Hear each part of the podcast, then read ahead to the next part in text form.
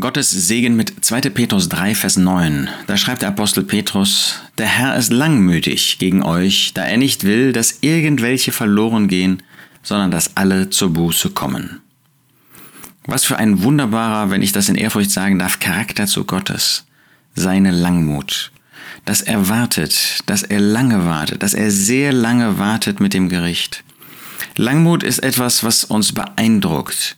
Wenn wir an die Zeit von Noah denken, wie Gott 100 Jahre gewartet hat, und wenn wir dann noch die Zeit von Henoch hinzunehmen, wo er nochmal insgesamt mindestens 500 weitere Jahre gewartet hat, obwohl der geistliche Zustand der Menschen so schlecht war, so böse war, so aufsässig war, so rebellisch war und Gott hat gewartet und hat das Gericht noch nicht gebracht, sondern hat die Menschen ertragen, hat ihnen immer noch Möglichkeiten gegeben, umzukehren.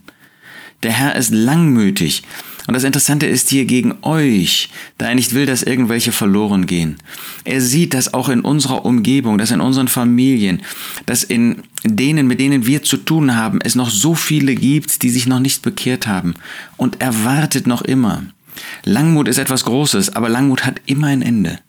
Der lange Mut, diese lange Zeit, die Gott wartet, wo er bereit ist zu tragen, zu ertragen und nicht im Gericht ähm, sofort zu antworten, obwohl Gott das Recht dazu hätte. Er ist Licht. Aber seine Liebe ist so, dass er voller Langmut wartet. Aber diese Langmut hat ein Ende. Und das Gericht kommt, ohne Zweifel. Gott hat das vorhergesagt. Gott hat das zugesagt. Gott hat das bestimmt, dass dieses Gericht kommt. Aber noch ist es nicht gekommen. Noch gibt Gott den Menschen immer noch Gnade und Barmherzigkeit, dass sie umkehren können. Er will nicht, dass irgendwelche verloren gehen. Das macht ganz deutlich, dass es gerade nicht der Ratschluss Gottes ist, dass Menschen verloren gehen, sondern dass es sein Wunsch ist, dass Menschen gerettet werden dass nämlich möglichst alle zur Buße kommen. Er gibt den Menschen die Möglichkeit, auch dir, vielleicht bist du noch nicht umgekehrt. Vielleicht hat er gerade für dich noch gewartet, damit du die Möglichkeit hast, umzukehren. Nutzt du diese Chance? Oder lässt du das verstreichen?